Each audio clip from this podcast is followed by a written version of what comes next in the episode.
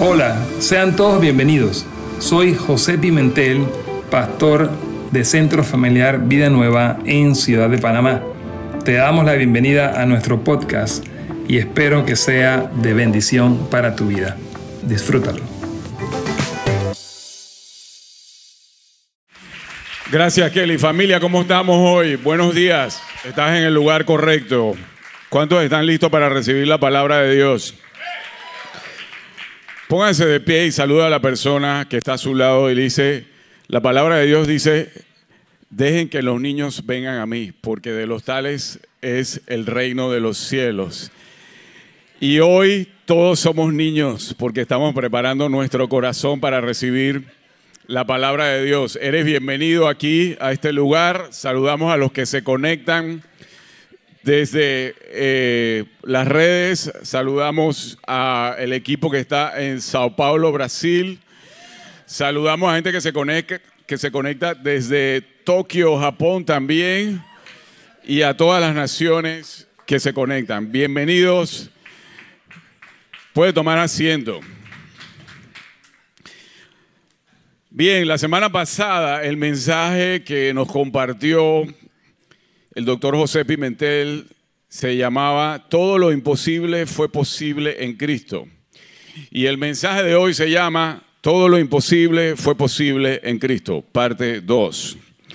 Y les prometo que va a venir una parte 3, ¿ok? Entonces, ¿cómo estamos? Hoy, hoy es día de fútbol. ¿Cómo está la gente de fútbol? Pónganse de pie otra vez, pónganse de pie otra vez. ¿Cómo está la gente de fútbol? ¿Qué dice Panamá? Eso. ¿Estamos listos? Todo lo imposible fue posible en Cristo, parte 2. Primera de Pedro 2 nos dice que, primero que la piedra viva principal del templo es Jesucristo, pero nos dice que el versículo 5, primera de Pedro 2, 5, que ustedes son piedras vivas, en las cuales Dios edifica su templo espiritual. Además, son sacerdotes santos. Por la mediación de Jesucristo, ustedes ofrecen sacrificios espirituales que agradan a Dios. Te lo traduzco en términos de fútbol. Para Dios, mm, todos somos primer cuadro.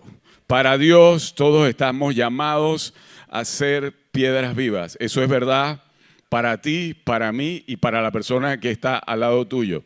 Dígale a la persona que está a su lado, eres piedra viva. A su izquierda, a su derecha, dígale, eres piedra viva. Aunque a veces no lo sintamos. ¿Y cuál es el problema? El problema es que no nos vemos como Dios nos ve. No nos vemos como nos Dios, Dios nos ve por muchas razones. ¿Alguna de ustedes ha sido víctima de robo de identidad? A nosotros nos pasó algo muy interesante, a Lorna y a mí. Lorna fue a sacar la placa del carro un día y estaba ahí en el municipio de Panamá y de pronto cuando lleva los papeles del carro le dice, bueno, señora, lamentablemente no podemos darle la placa porque su esposo tiene otro carro que debe. Y es un rap plateado. Eh, y Lorna me llama y me dice, ahí enfrente de tú, imagínense, una oficina pública. Oye, tú tienes otro carro. Tú tienes otro carro, un rap azul, un rap silver, dime. Y todo es que se supo, se supo, que no sé qué se supo. Historia verídica, ¿no? Un aplauso para Lorna, mi amada esposa. Le tocó sufrir eso ahí. Bueno, pues les he hecho el cuento corto. Alguien había traspasado un carro a mi nombre, había falsificado mi firma y una persona había vendido un carro y lo había puesto a mi nombre. Obviamente, para nada bueno, no sé qué pasó, yo siguiendo las instrucciones de mi abogado, voy y pongo la denuncia. Y lo que vino fue un poco frustrante porque el único sospechoso por dos años era yo. Me tocó ir a hacer pruebas de caligrafía y la primera no salió bien, me llamaron dos o tres veces para probar de que lo que yo estaba diciendo era verdad. Yo no sé qué hicieron con el carro. Por varios años, al final teníamos la denuncia, no nos daban la placa, tuvimos que seguir pagando hasta que algún día no sé qué pasó. Pero hay un tema que es más importante.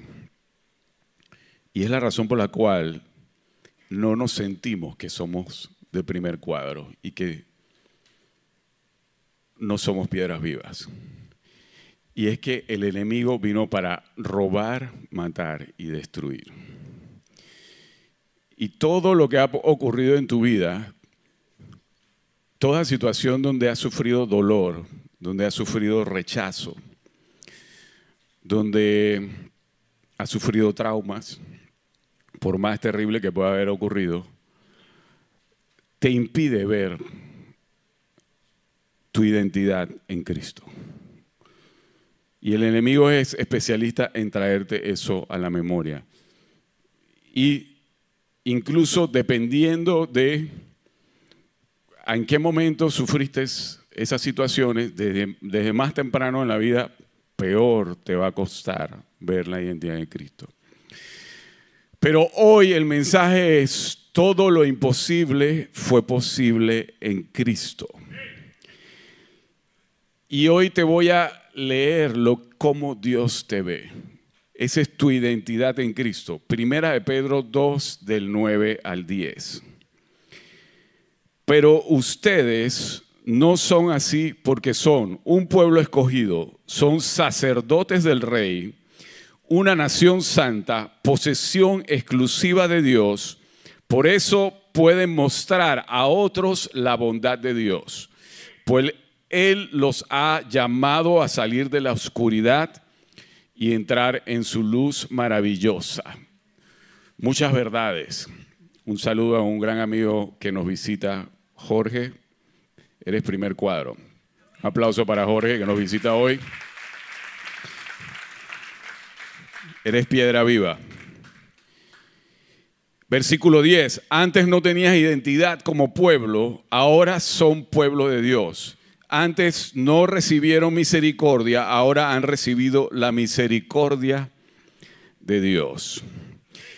En esos pasajes hay muchas verdades, pero hoy te voy a dar tres verdades. ¿Por qué? Porque todo buen predicador tiene tres puntos. Hay más. Pero si entiendes cómo te ve Cristo, vas a caminar en victoria. Amén. ¿Cuántos están listos para recibir estas tres verdades? Ah, más o menos, más o menos listos. Pero bueno, para que se entusiasmen, hoy voy a invitar a una piedra viva, un sacerdote del Dios Altísimo, que es administrador de Bayano Caves. Un aplauso para Bayano Caves.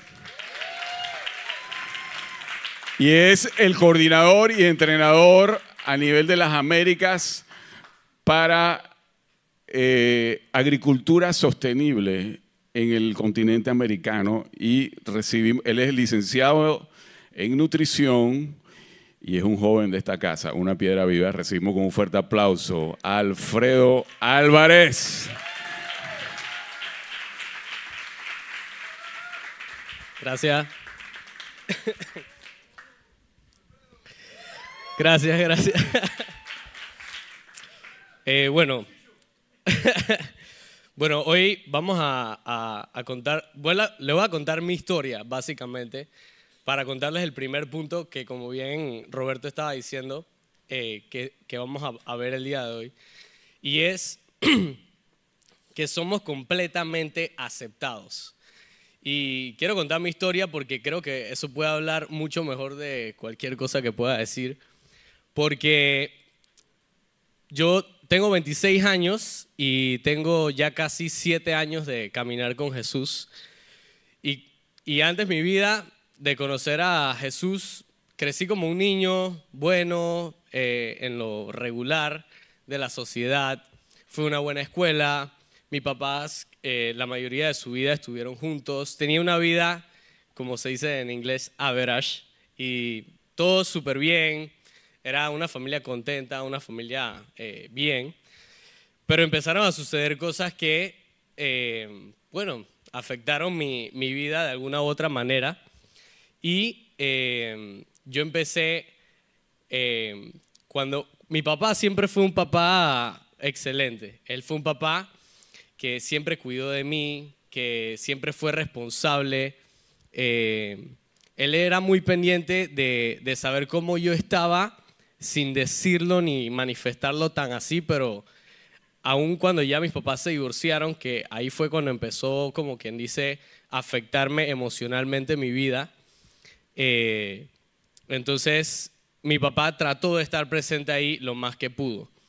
Y soy muy agradecido en verdad por el papá y la mamá que Dios me dio porque son todo lo que eh, me, me, hizo hasta el punto de, de, conocer a Jesús y estoy muy agradecido por eso. Y mi mamá lo sigue haciendo y es la mejor mamá del mundo. Pero, pero hay algo que es cierto y es que mi papá, le, algo que me hizo falta de mi papá fue que él me afirmara con sus palabras, que él me afirmara como su hijo y que me mostrara quién yo era y, que me infundiera principios, que me infundiera valores, que me infundiera quién yo soy. O sea, quién, quién soy y más que todo, me faltó que me dijera quién yo soy en Cristo. Y, y eso hizo que tuviese un vacío grande en mi corazón y sobre todo empezó a manifestarse más después de los 14 años cuando mis papás se divorciaron. Y yo empecé a consumir alcohol, empecé a fumar cigarrillo, desde los 14 años. Empecé a consumir marihuana. Entonces, todo eso lo hacía y ni siquiera me gustaba, en verdad, al principio. Pero ¿qué fue lo que me hacía ir a esas cosas? Que yo necesitaba aprobación de las personas, que yo necesitaba que la gente me afirmara, que la gente me, me dijera algo. Y como no lo tenía en mi casa, como no lo tenía de parte de mi papá sobre todo, yo lo iba a buscar en donde estaba disponible. Entonces, yo quería ser popular, me junté con los amigos supuestamente más cool de la escuela y entonces eso hizo que yo me involucrara con ellos y empecé a cambiar totalmente esa cara de niño bueno que yo tenía, eh, que todos en el vecindario siempre decían, ay, Alfredito, y así, ¿no? Entonces ya no era así, ya la gente empezaba a verme, a veces habían vecinos que, que, me vieron fumando algunas veces y eso. Y bueno, básicamente así fue hasta que conocí a Jesús.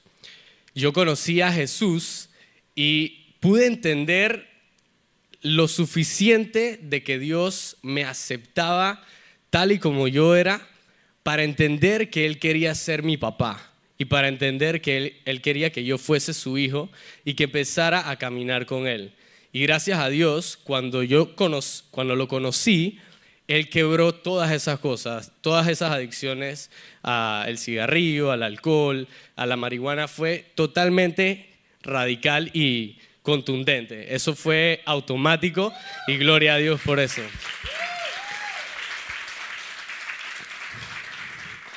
Pero a pesar de que eso fue así, en parte, hay una, había una parte en mi alma que esa es la vieja naturaleza de la, creo que hemos estado hablando todo el año acerca de eso, y era esa vieja naturaleza que aún había sido afectada por las heridas, por los vacíos, y que eso, a pesar de que ya conocí a Jesús hace siete años, ha sido un proceso en donde yo he tenido que caminar con Él, abrirme con Él, para que Él entonces empiece a renovar mi manera de verme a mí mismo y empezar, ¿aló? Y empezar a verme como Él me ve a mí. Entonces, em, eso no ha sido fácil para nada y lo que, lo que yo puedo decir que me ha ayudado a poder renovar mi mente y a empezar a, a ver esas cosas han sido las pruebas y las dificultades que he tenido que atravesar, sobre todo cuando mi papá falleció, eh, que nos quedamos sin nada, literal. Eh, muchas veces hemos tenido que empezar de menos, no de cero, sino de menos para abajo. Y, Él me ha firmado con su palabra, la palabra que me hacía falta que mi papá me diera, con su palabra, con, con, con, lo que Él dice acerca de mí, que está escrito en la Biblia, que está manifestado en la creación, con esas cosas es que Dios me ha firmado y hoy por hoy, gracias a Dios, ya tengo una mejor perspectiva de quién soy yo en Él. Entonces, eso ha logrado que, como decía Roberto, lo imposible se haga posible, porque a veces solamente buscamos a Dios por las cosas que queremos que Él haga por nosotros, pero no nos damos cuenta que en verdad Él antes de hacer algo por nosotros, Él quiere hacer algo en nosotros y quiere hacer una renovación de nuestra alma, de nuestra mente, de nuestro carácter, para que entonces podamos cada vez parecernos más a Él y entender quiénes somos en Él. Y esa es la, manera en como yo puedo decir que, que ha, ha, resultado esa, esa renovación en mi vida. Simplemente de, enfocándome y tomando la decisión de conocerlo más. No, te puede, no puedo decir en este punto, no puedo decir que estos son los tres puntos para saber que eres acepto. Pero lo que te puedo decir es que ya Jesús lo hizo por ti en la cruz. Cuando Él fue sacrificado, Él no solamente, a veces decimos muy rápidamente, Jesús murió por nosotros en la cruz y se nos olvida. Y así crecí toda mi vida, en verdad. Pero cuando vamos a profundidad y entendemos todo lo que Él tuvo que padecer, que Él sufrió una vergüenza por nosotros, y muchas veces es la vergüenza la que no nos permite aceptarnos. Porque Jesús ya nos aceptó, pero nosotros no nos aceptamos en Él. No dejamos, no le permitimos a Dios que nos termine de aceptar por completo. Y cuando nosotros entendemos que Él sufrió una vergüenza en la cruz, porque Él murió desnudo delante de, de, todo, de todas las personas que estaban allí. Imagínense, el rey de reyes, el Dios que creó el universo, se humilló para ser un bebé y caminar toda su vida en este mundo completamente destruido cuando Él estaba en el cielo, en el trono, donde no hay llanto, donde no hay dolor. Él pasó toda esa vergüenza, lo escupieron, lo perseguían, en la cruz le dijeron, si tú eres de verdad el Hijo de Dios, bájate. ¿Cuántas veces no tentaron con la identidad de Jesús y supuestamente hacerlo pasar vergüenza? Y Él sufrió toda esa vergüenza en la cruz para que nosotros sepamos que Él lo hizo por nosotros, para que nosotros entonces no sintamos vergüenza alguna delante de nuestro Padre y saber que somos aceptos en Él. Y bueno, gracias a eso, Dios ha podido hacer muchas cosas maravillosas en mi vida. Dios está levantando a mi casa económicamente, Dios está levantando a mi familia en un llamado, en un propósito, puertas se están abriendo, eh, cosas están sucediendo. Y por la gracia de Dios, ahora Dios me utiliza en esas áreas que no soy para nada, en mi carne no soy para nada bueno, en esas áreas es donde más yo veo que la gracia de Dios ha estado conmigo y ahí es donde Dios hace los cambios en las personas que yo no puedo hacer, pero que simplemente al decir, Señor, tú lo hiciste conmigo sin que yo hiciese nada, simplemente recibirte, así mismo quiero darte de gratis a los que yo sé que pueden estar pasando por lo mismo. Entonces, em, y para leer algunos versículos, dice como el que estaba leyendo eh, Roberto, dice Primera de Pedro 2.9, que nosotros somos un pueblo elegido por Dios. Y una de las cosas que Dios ha estado trabajando en mí es dejar de preocuparme que la gente me elija a mí, que la gente me apruebe a mí. Eso ha sido todo el proceso. Pero no solamente es decir, no, yo no necesito que la gente me apruebe, no, yo no necesito, porque eso se vuelve un orgullo, sino que tenemos que ir a donde Dios y saber que Él nos eligió y tiene que hacerse vivo, tiene que hacerse algo real, tiene que ser una relación, tiene que ver con... Hay, hay algo que toma más valentía que a veces como que responder con, con, con, con rudez o simplemente quedarse callado y toma más valentía confiar en Dios y saber qué es lo que Él dice acerca de ti, quedarte callado simplemente y saber que tú eres aprobado por Él y caminar y no dejar que nada te mueva. Eh, lo otro es Efesios 1.4, que dice, incluso antes de haber hecho el mundo, Dios nos amó y nos eligió en Cristo para que seamos santos, intachables a sus ojos. Dice que fue antes de haber hecho el mundo y muchas veces nosotros sentimos culpa también o condenación por pecados que cometimos en el pasado y aún no, los recordamos nosotros mismos. A veces le echamos tanta culpa a la gente en nuestros pensamientos de por qué yo me siento así y la verdad es que no tiene nada que ver con la gente. Tiene que ver con tú mismo que uno se autosabotea y empiezas a pensar y declarar cosas sobre tu vida que ya ni siquiera Dios se acuerda de ellas. Dice que yo soy el que perdono y me olvido de todos tus pecados y no me acordaré de ninguno de ellos. Amén. Y también a veces nos recordamos hasta hoy. Hoy también decimos, no, es que yo, la verdad que yo no puedo compartirle a nadie Jesús porque yo también a veces soy envidioso, eh, no sé, eh, simplemente no estoy listo para, para hacer cualquier cosa. Pero uno se empieza a enfocar tanto en uno que uno se olvida qué fue lo que hizo por Jesús por nosotros en la cruz, que si tan solo recordásemos qué fue lo que hizo y aceptamos su gracia, entonces podemos ser libres, perdonados, dejar eso que nos impide, eh, la envidia, los celos o lo que sea, por su gracia y entonces empezar a caminar y manifestarle a Jesús a las personas. Y también a veces declaramos cosas acerca de nuestro futuro.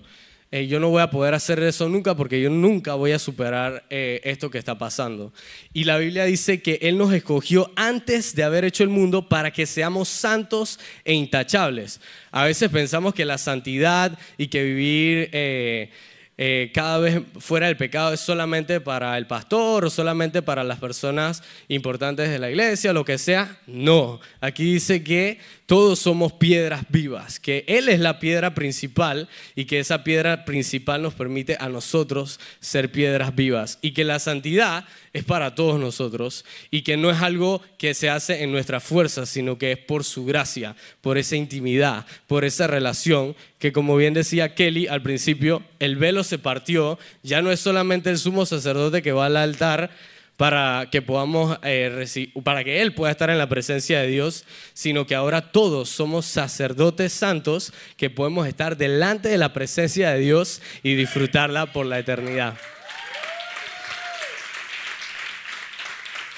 Y ya por último, para cerrar, eh, Tito 3.7, Tito, ¿dónde estás? Él escribió este libro.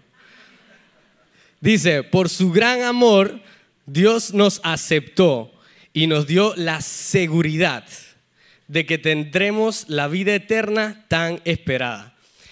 Y esa es la parte que yo siento que Dios hoy quiere sanarnos a cada uno de nosotros y es tener la certeza, tener la seguridad de que Dios nos acepta tal y como somos.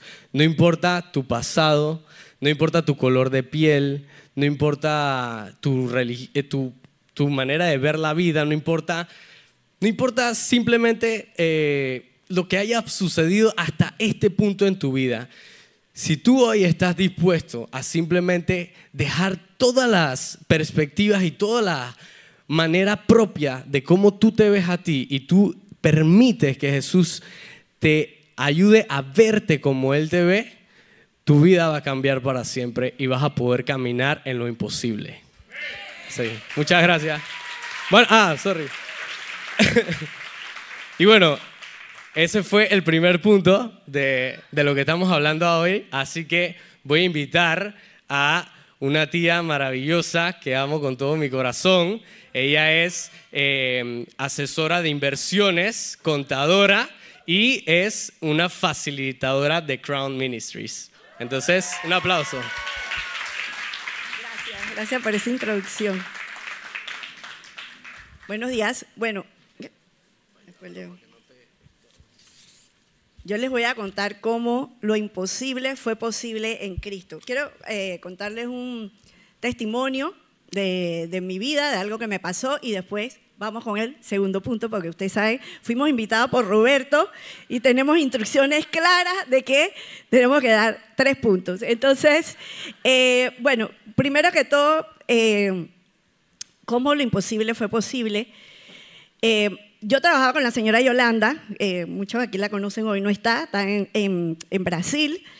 Y ella me hablaba de Cristo, ella me invitaba, me daba, no sé, libritos y cosas. Yo no quería saber. Yo, es más, yo le hablaba a la gente de ella. Yo le decía, no le hagas caso, ella está loca. Y entonces, y, lo, y lo peor es que esa gente después iba donde ella y le decía, no sé, imagínense, y ella era mi jefa, imagínense, o sea, yo no sé ni cómo no me votó por el por amor en Cristo. Pero bueno, eso no era lo que quería contarles, sino que ella me invita a una cena en Navidad. Y yo, tú sabes, toda, y esto, y esto de qué es y por qué y no sé qué. Esto, así como nos hacen a nosotros ahora que nosotros invitamos, ¿verdad? Y nos cuestionan todo, ¿verdad? Yo estaba del otro lado. Y entonces ella me dice, no, esta es una cena que hacemos en Navidad porque eh, mi familia y yo.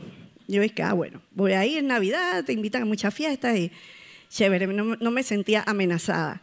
Entonces, cuando fui allá, ella empezó a contar de que la verdadera Navidad era tener a Cristo en tu vida. No puedes celebrar una Navidad sin Cristo porque la Navidad se trata de Cristo. Entonces yo decía, eh, bueno, tiene, tiene sentido, pero ella empezó a decir, yo eh, he tenido una vida en Cristo, tengo mi esposo, tengo mis hijos, familia, no sé qué, y yo decía, eso no puede ser, eso no puede ser, esa vida perfecta, siempre uno tiene que tener problemas, siempre todo el mundo tiene la vida, ¿verdad?, enredada.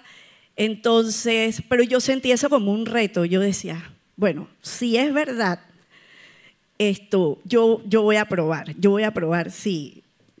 yo me sentí como amenazada, así como que, como que me hubieran, eh, sí, así metido el dedo como en la herida. Y entonces yo dije, bueno, Señor, si es verdad que todo lo que ella dijo es cierto, yo te voy a pedir cinco cosas, pero eran cinco cosas que para mí eran imposibles. O sea, como que yo, como cuando tú quieres, eh, no sé, ustedes ven a veces los boxeadores que no quieren boxear, entonces lo que hacen es que piden muchos millones para que le digan que no. Dicen, bueno, pues eh, eh, por 50 millones, entonces, ah, no, entonces, pero es porque en realidad no quiere boxear. Bueno, yo, yo quería que, que, que la señora Yolanda estuviera equivocada, entonces yo le pedí cinco cosas que eran para mí imposibles. Yo le dije, en ese momento, yo no tenía esposo, no tenía novio. Es más, yo pensaba que Dios no quería que yo me casara. estaba bien perdida. Entonces, esto, yo le digo, bueno, si esto es verdad, yo quiero esposo. Fue lo primero que pedí. Pidan esposo. esto, yo dije, bueno, también quiero tener hijos. Esto, quiero tener un apartamento propio. Eh, quiero que tener otro trabajo. Yo le dije a Dios, quiero un trabajo donde gane más y trabaje menos. Esas eran las condiciones. O sea, bien facilito, ¿verdad? Y entonces le dije, y también quiero que, que si esto es verdad, que toda mi familia te siga, que todos vengan también conmigo, pues no voy a ir yo sola a estas reuniones. Y entonces, bueno, ¿para qué les cuento? Ese mismo mes que yo fui a la cena de, de, de Navidad, que me invitó la señora Yolanda, esto, mi hermana me presenta al que hoy es mi esposo, me dice, oye, que mi, mi cuñado tiene un amigo que no sé qué, dice que era el único amigo soltero que le quedaba a la esposa, así que ella lo quería enganchar conmigo. Ella, y que bueno, este soltero con esta soltera, ahí puede hacer match.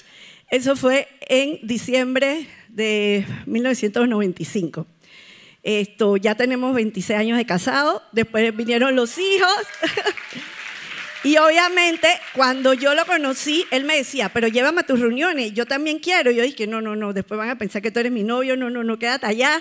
Yo no quería sacarlo del closet hasta que yo estuviera segura que era la voluntad de Dios. Pero bueno, el tema es que, em, bueno, em, empezamos, ¿verdad? Al, año nos casamos. Esto, entonces el trabajo, eh, yo por mucho tiempo había querido eh, cambiarme de trabajo y no me salía nada. Resulta que la señora Yolanda la llaman para un trabajo.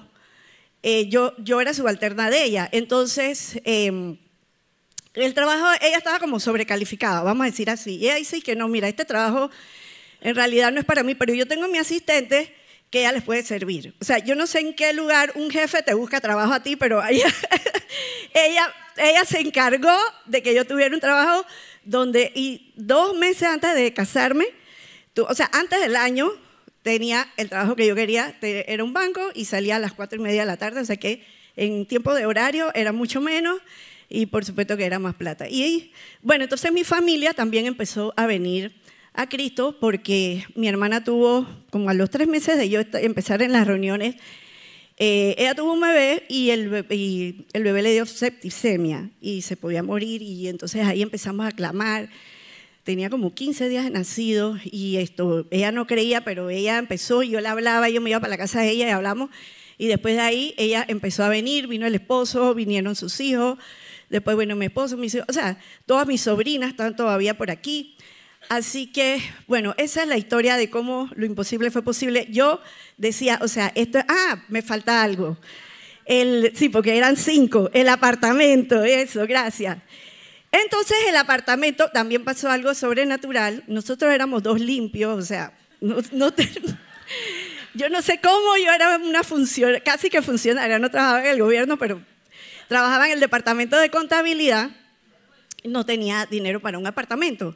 Entonces la mamá de, de Rey, de mi esposo, cuando, cuando ella supo que nos íbamos a casar, ella vendió su casa y nos dio la mitad de la venta de su casa. O sea, yo, no, yo me sentía rica, o sea, yo después de no tener nada, entonces con eso dimos el down payment para, para comprar el apartamento y pagamos la boda. Y gracias a Dios no nos volvimos locos, no compramos carros ni nos fuimos de viaje, hicimos cosas útiles. Y bueno, hasta el día de hoy esto, Dios ha sido fiel. Pero el, mensaje de, hoy en la mañana es que Dios nos ama. O sea, yo pensaba que, yo decía, ¿qué va a estar Dios interesado en mí? O sea, es como dice aquí, o sea, Él nos busca, Él, él nos ama con amor eh, que nosotros no entendemos. Como decía Alfredo, Él nos ve como nosotros mismos no nos vemos así. Entonces, eh, para sustentar, ¿verdad? Mi, mi exposición de hoy es Somos eternamente amados. Y este eh, pasaje de primera de Pedro 2.10 dice, antes no tenías identidad como pueblo, ahora son pueblo de Dios. Antes no recibieron misericordia, podemos decir amor, porque misericordia es amor, sinónimo de amor. Antes no recibieron amor, ahora han recibido el amor de Dios. Entonces, cuando nosotros, como decía Alfredo, y, estos pasajes que hemos estado viendo, lo, imposible, eh, cuando, cuando nos enfrentamos, cuando nos confrontamos con un Dios tan bueno, tan amoroso, tan, para Él no hay nada imposible. Y saber de que Él nos ama, de que somos eternamente amados. Eh, tengo aquí una exposición que quiero mostrarles. Ven, Alfredo. Dale, eh, agarra ahí. Agarra aquí, no, tú agarras ahí. Que quiero mostrarles algo gráficamente, no sé si nos ponemos acá adelante para que no. El siguiente versículo, si me lo ponen audiovisuales, es Jeremías 31, 3. Espérate, que no quiero caerme. bueno, imagínense, ahí está, 31, 3. Dice, hace tiempo el Señor le dijo a Israel, yo te he amado, pueblo mío, con un amor eterno, un amor inagotable. Imagínense que esta es la eternidad de Dios. Como decía hoy Andrés, ¿verdad? Que estábamos en el, en el estudio, eh, Dios no tiene tiempo. Entonces, pero tu vida, tu vida está, aquí está, hicimos un nudito. Esta es tu vida, aquí hay 80 años. Si esta es la eternidad, esto es 80 años, así que si alguien le dice, le, diga, le dice viejo, dígale que usted es eterno. Así que usted apenas es un bebé, usted si acaso tiene cinco meses de nacido, ¿verdad? Entonces, imagínense, o sea, la belleza de esto, por eso que quería hacerlo gráfico. O sea, Dios te amó antes, como Alfredo leía ahorita en Efesios 1.4, eh, ¿verdad? Él decía, yo te amé antes de la fundación del mundo. Digamos que ahí empezó la fundación. Todo esto es el amor de Dios antes que tú nacieras. Aquí tú naciste y todavía el amor de Dios sigue y sigue y sigue y no para. es inagotable, pero esto tenemos que entenderlo, tenemos que, como decía Alfredo, o sea, internalizarlo, que eso baja a nuestro corazón, el amor de Dios.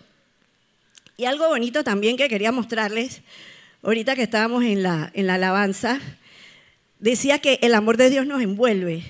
Imagínense que esto es el amor, es el amor de Dios, es Dios mismo, pero Él nos envuelve. O sea, entonces no estamos solos, no estamos solos. Cualquier problema que pasemos, cualquier situación, Él estuvo antes, Él va a estar después y su amor nos envuelve. Entonces, el amor de Dios es inagotable. Esta, soga es 15 metros, pero me, pasaba si, si seguía. Eh, así es el amor de Dios. Entonces, cuando nos sintamos vacíos, que nos falta la fuerza, que tenemos problemas, meditemos, el amor de Dios es eterno, es inagotable, como le decía eh, Jeremías, eh, Dios la Jeremías, el Señor le dijo, yo te he amado con un amor eterno. El pastor José habla mucho de eternidad, nosotros somos eternos. Esto nos cuesta porque vivimos en este mundo terrenal y estamos contando los días, los minutos, las horas, pero para Dios el tiempo no existe, ¿verdad, Andrés? Esa fue la revelación que tuvimos hoy también, ¿verdad? Sin saber que, que esto era lo que íbamos a hablar. Entonces, para Dios es lo mismo allá que acá. Para Dios no hay nada imposible. Entonces, eh, otra cosita que quería comentarles. Em, hace, hace poco eh, viví una de las experiencias más tristes, ¿verdad? Que nos toca vivir como seres humanos, que es de pedir a un padre. Eh, hace dos semanas murió mi mamá, pero, o sea, todo este tiempo lo que me ha consolado es el amor de Dios. O sea, Dios no me dijo, eh, ella está en el cielo, no me dijo que está. Dios lo que me decía todo el tiempo es, yo te amo, yo te amo, yo te amo, y eso es lo que me ha sostenido. Eh, quizás no estoy derrumbada, no estoy esto como, eh, como uno pudiera estar, ¿verdad? Si uno no está controlado por Cristo, pero el saber que Dios me ama me da una fortaleza, me da una seguridad y eso es lo que me va a acompañar siempre. O sea, estuvo conmigo antes y estará conmigo después del amor de Cristo. Así que...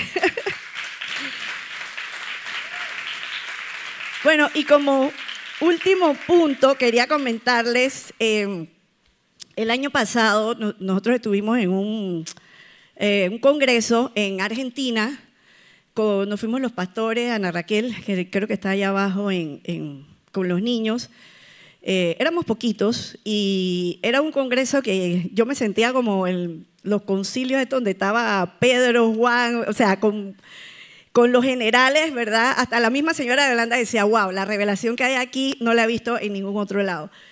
Eh, gente muy em, profunda, ¿verdad? Muy eh, teólogos, gente muy, muy, que han estado buscando la presencia de Dios. Pero algo que me recordaba de ese seminario él decía, toda la Biblia, y esto quiero que se lo aprendan hoy, decía, toda la Biblia se resume en tres cosas. Oíste, Roberto, tres. Ellos también allá usan el tres. Entonces, él decía, hay un padre que está buscando una familia a quien amar. Hay un hijo que está buscando una novia a quien amar. Y hay un Espíritu Santo que está, habitando, que está buscando una casa donde habitar. Si ustedes aprendanse eso y más nunca van a pasar por ninguna falta de identidad, falta de amor. Así que bueno, hasta aquí terminamos. Muchas gracias. Espero que me vuelvan a invitar.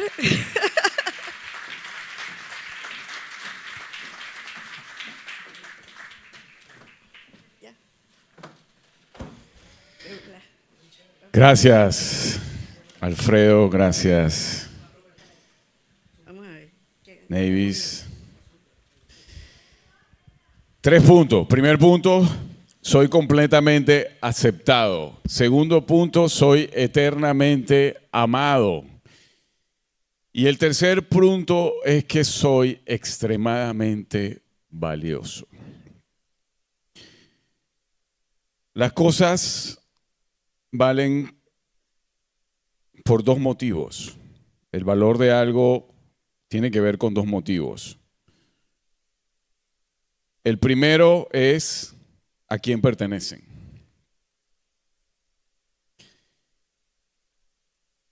Las zapatillas de Andrés Nadeluto ¿Valen lo mismo que las zapatillas de Michael Jordan? Son más caras ahora porque son, son Nike Jordan, pero bueno. A David, a David, a David, mi hijo que está por allá, le gustan las zapatillas también. Nicolás, ¿dónde está Nicolás Roja también? Él sabe de eso, sabe cuánto, sabe, cuánto valen las zapatillas. La pluma de Roberto Tribaldos vale igual que la pluma de Manuel Cervantes Saavedra o que William Shakespeare. No. Entonces, las cosas valen porque a quién le pertenecen. Uno. Dos, las cosas valen por lo que alguien está dispuesto a pagar. Tu casa no vale lo que tú crees que vale. Tenemos corredores de bienes raíces aquí. Tu casa vale lo que alguien está dispuesto a pagar por tu casa. Y somos extremadamente valiosos. Pedro 2, del 9 al 10. Pero ustedes no son así porque son un pueblo elegido, son sacerdotes del rey, pero son una nación santa, posesión exclusiva de Dios. Estamos en Primera de Pedro 2, 9. Deuteronomio 7, 6 nos dice, pues tú eres un pueblo santo porque perteneces al Señor tu Dios. De todos los pueblos de la tierra, el Señor tu Dios te eligió a ti para que seas su tesoro especial. Deuteronomio 7:6 para audiovisual. Entonces, las cosas valen por dos motivos. ¿A quién pertenecen? ¿A quién perteneces? La pregunta esta mañana o esta tarde. Y segundo, valen por lo que alguien está dispuesto a pagar. ¿Qué estuvo dispuesto a pagar Dios por ti? Lo vimos en el SEAP. ¿Cuál es el mayor deseo de Dios? Primera Corintios 7, 23 dice, cuando Dios nos hizo libres por medio de la muerte de Cristo, pagó un precio muy alto. Por eso no debemos hacernos esclavos de nadie. Jesucristo pagó el precio más alto.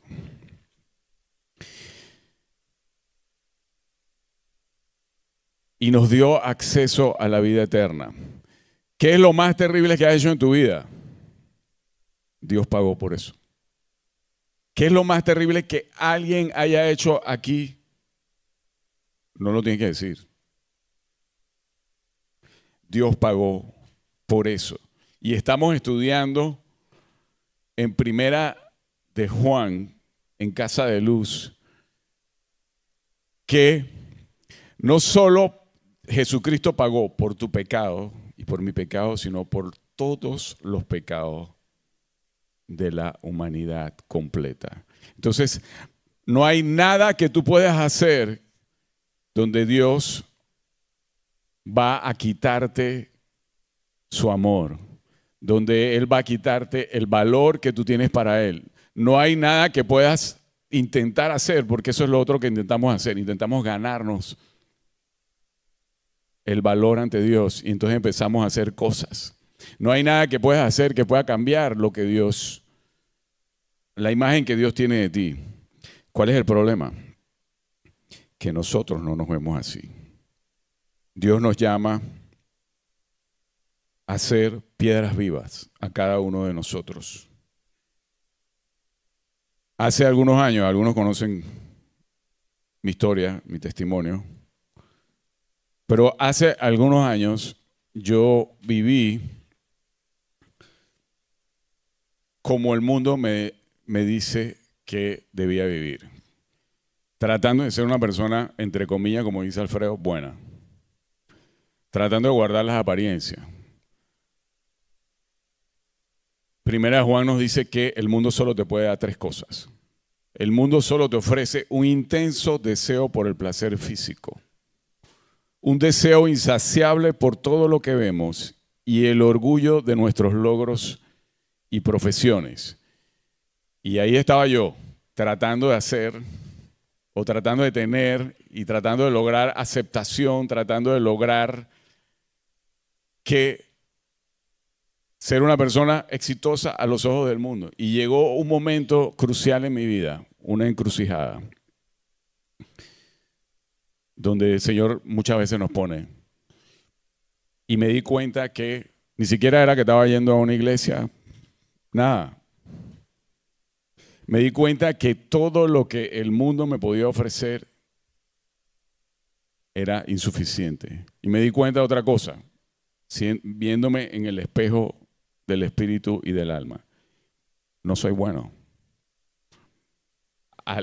puedo guardar las apariencias por un rato, pero cuando me veía a mí mismo, dice, yo no soy bueno. Estoy tratando de hacer las cosas que, que el mundo dice que debo hacer. Check, check, check, check. Y donde no hacía check, por lo menos no se veía muy, muy feo desde afuera. Pero en lo profundo de mi corazón sabía que no era suficiente y que lo que el mundo me ofrecía tampoco era suficiente. Ya había caminado algunos pasos, algunos años y dije, mira, si esto es lo que el mundo tiene que ofrecerme. Y en ese momento, en ese instante, yo no puedo decir que hice una oración, que hice un rezo, sino que simplemente de lo profundo de mi corazón miré al cielo y dije, si tú eres real, yo quiero que tú seas verdad en mi vida. Si tú eres real, ese Dios que me han hablado, existe. Yo quiero que tú me enseñes realmente cuál es mi propósito y qué y cómo debo vivir mi vida. Y desde lo más profundo de mi corazón, ese fue el deseo. Al día siguiente alguien me invita a una cena. Y en esa cena habíamos muchas personas, pero me dice, Dios es verdad, Dios es real, Jesucristo quiere ser tu Señor y Salvador. Y yo dije, ese fue mi deseo más profundo del corazón. Y en ese momento empecé a caminar en mi verdadera identidad en Cristo. Y el Señor dice, he aquí, las cosas viejas pasaron, yo hago todas las cosas nuevas. ¿Cuánto vales para Dios? Dos razones para tu valía. ¿A quién perteneces? ¿Y qué precio pagaron por tu vida? Jesucristo pagó el mayor precio que existe en la historia quiero invitarle a estas piedras vivas que son Navis y Alfredo a que me acompañe acá al frente. Tres verdades. Los micrófonos ahí están. Soy completamente aceptado, soy eternamente amado y soy extremadamente valioso. Y la cuarta verdad, que es la llave y la puerta, es que soy completamente perdonado. Todos tus pecados, pasados, presentes y futuros, fueron pagados en la cruz por Jesucristo. El Señor te llama a ser jugador de primer cuadro, te llama a ser piedras vivas. Y esto es lo que dice de los que han aceptado ese regalo de la salvación, como lo hemos hecho Navis, Alfredo y un servidor. Por cierto, un aplauso para Rey, también es parte de esta historia. Eres piedras vivas. Romanos 8.1. Por lo tanto, no hay condenación para los que pertenecen a Cristo Jesús. Y Hebreo 2.11 nos dice, tanto los que son purificados por Jesús quien nos purifica, tienen el mismo Padre. Por eso Jesús no se avergüenza de llamarlos sus hermanos. Quiero invitarte a que te pongas de pie esta mañana y que cierres tus ojos.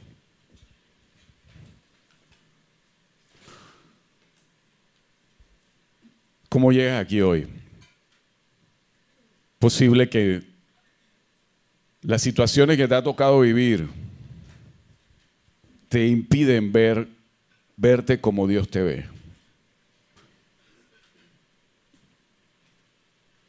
Nada te puede robar tu identidad en Cristo. Nada, ni el más profundo dolor, lo lamentamos. Jesús se lamenta, Dios se lamenta que te haya tocado vivir de joven. Ningún abuso te puede robar tu identidad en Cristo. Ningún divorcio te puede robar tu identidad en Cristo. Ningún rechazo te puede robar tu identidad en Cristo porque soy completamente aceptado, soy eternamente amado y soy extremadamente valioso para Dios. Y la llave para que tú puedas entrar es que somos totalmente perdonados.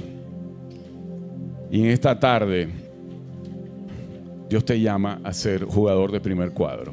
Dios te llama a ser piedras vivas.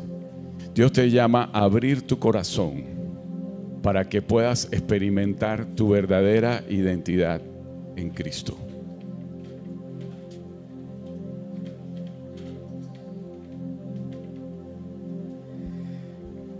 Si, si hoy es tu primera vez que estás aquí en este lugar y, y sientes que este mensaje es para ti, si sientes que, que esto es lo que por toda tu vida estuviste buscando y, y de alguna u otra forma sientes como que todo, literal, todo lo que has vivido en tu vida está cuadrando para que el día de hoy Jesús te extienda su mano y te diga, eres bienvenido a casa, eres bienvenido a, a donde siempre perteneciste. Este mensaje es contigo y el mensaje es que Jesús, el Hijo de Dios, vino aquí en la tierra y murió por tus pecados. Se llevó todos tus pecados en Él en la cruz y pagó el precio de esos pecados que era la muerte para que tú nunca tengas que ver la muerte, sino que al creer en Él, que Él murió y que Dios lo levantó de los muertos, tú puedas tener vida eterna y que no tengas que sufrir la condenación eterna en el infierno, sino que puedas vivir por la eternidad con tu papá. Queremos extenderte la invitación a que cierres tus ojos y si ese eres tú, hazle esta oración a Dios. Repite después de mí, pero díselo tú a Él con el corazón más sincero y la disposición más real que tengas para entregarle tu vida al Señor. Y repite conmigo, Señor Jesús, te entrego mi vida.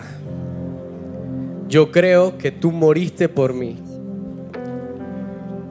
que tú sufriste por todos mis pecados y que te los llevaste para siempre en la cruz. Yo creo que tú me perdonaste y que a partir de ahora nunca te acordarás de ellos. Y creo que el Espíritu Santo te levantó de entre los muertos y ahora estás sentado a la diestra del Padre. Y yo quiero estar donde tú estás. Yo quiero que a partir de hoy yo pueda caminar contigo todos los días de mi vida y que nunca me separe de ti. Te entrego mi vida, Señor. Me arrepiento de todos mis pecados decido dejar atrás todas las cosas que me atan y que quieren tratar de robarme mi vida. Y me entrego por completo a ti. En el nombre de Jesús. Amén. Si tú hiciste esta oración, dice la Biblia que hay una fiesta en los cielos cada vez que un pecador se arrepiente. Así que celebramos contigo. Amén. Amén. Quizás esa oración ya la habías hecho en algún momento, pero en el caminar, las circunstancias de la vida, los retos que nos enfrentamos, eres honesto y dices, bueno, yo no me siento como una piedra viva, yo no me siento como jugador de primer cuadro. Dios te ve así. Y yo voy a pedirle a Navis que si tú estás en esa posición, ella ore por ti para que cualquier obstáculo, cualquier sanidad que tiene que ocurrir en tu alma y en tu corazón, venga por el poder del Espíritu Santo en esta tarde y que tú puedas vivir a plenitud lo que Dios te ha llamado a hacer y que podamos construir la iglesia de Cristo como piedras vivas, todos en uno, en Cristo. Amén. Antes de, orar, eh, siento del Señor, eh, ustedes han escuchado ese de renovar votos. Hay veces que em, tenemos mucho tiempo de estar aquí, eh, venimos, esto, estamos como dice, cansados, tenemos carga, ¿verdad? Venimos muy cargados, ¿verdad? Pero que este sea un día, como dice así, de renovar votos, de ir nuevamente donde el Señor y decirle, yo te amo, quiero entender cuánto tú me amas, quiero todo lo que tú tienes para mí. No, no quiero eh, estar al límite, quiero lo máximo, quiero todo, el plan A. Dios no tiene plan Z ni plan X, Y, Z, no. Dios tiene un plan A para tu vida. Entonces, quiero que hoy Pensemos en eso, Señor. Hoy yo sé que, como decía Roberto, muchos hemos hecho esta oración mucho tiempo, tenemos mucho tiempo de estar aquí, pero que hoy sea un día de eh, empezar de nuevo, de renovar. Señor Dios Padre, bueno, te damos gracias por esta mañana, Señor, maravillosa que tú dispusiste desde hace mucho tiempo, Señor, que todos estuviéramos aquí en este momento, Señor para bendecirnos, Señor, para decirnos cuánto nos ama, Señor.